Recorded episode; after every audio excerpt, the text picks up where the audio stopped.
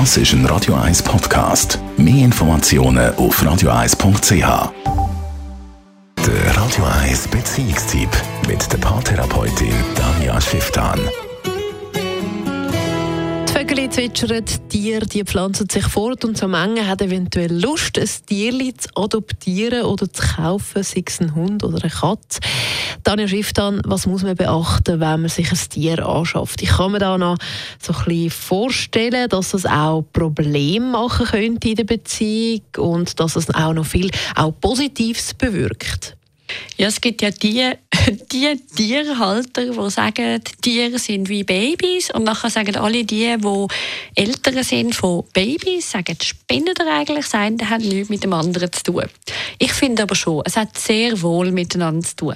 Also speziell ein Hund ist etwas, ist ein Lebewesen, das wahnsinnig viel Aufmerksamkeit, Training, also heisst Schule, rausgehen, Zeit und Aufwand bedeutet. Wenn man wirklich wertvoll mit einem Viech umgeht und wirklich findet, ja, das gehört zu meiner, meinem Leben, zu meiner Familie, dann bedeutet das eine große Verantwortung und eine große Aufgabe. Und da macht es natürlich total Sinn, wenn man das als Paar anschafft oder sogar als Familie anschafft, dass man sehr gut Aufgaben teilt und sich sehr bewusst ist, wer was macht. Weil sonst ist es ein endloser Kampf von wegen, oh nein, heute musst du gehen, nein, ich bin gestern gewesen, nein, ich habe einfach keine Lust und wegen dir haben wir jetzt das Tier, aber eigentlich haben wir doch auf Hawaii die Ferienwelle und so weiter und so weiter. Das heisst, es macht nur Sinn, speziell ein Hund, bei einer Katze ist es noch ein bisschen anders oder bei einem Zwerghamster ist es auch noch ein bisschen anders, macht es wirklich Sinn, das gut miteinander zu überlegen und zu besprechen.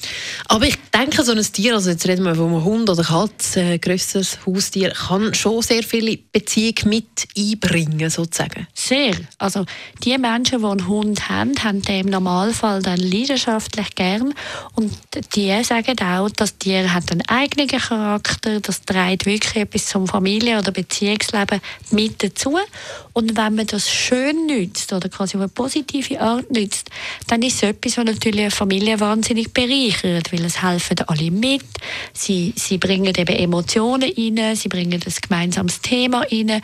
Wenn man zum Beispiel zusammen laufen geht, dann macht man die Erfahrung, dass man beim Laufen sehr viel mehr miteinander austauscht und schwätzt wo man vielleicht einfach am Küchentisch dann nicht macht.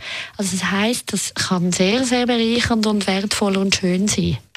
Was man aber schon ein bisschen muss aufpassen muss, es gibt einen Unterschied zwischen Tierliebe und Liebe mit Tieren. Also das heißt, wir sind auch ein bisschen in einer Kultur inne, wo man dann Tiere wahnsinnig vermenschlicht und in Gewändchen und Durchwähler und Nagellack und so weiter.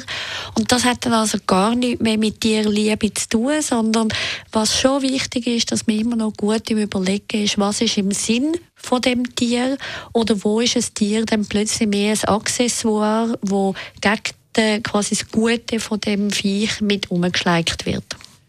Die Radio 1 Beziehungsexpertin Tanja Schifftan ist das gewesen. und der Beitrag, den kann man auch nach Das ist ein Radio 1 Podcast. Mehr Informationen auf radio1.ch.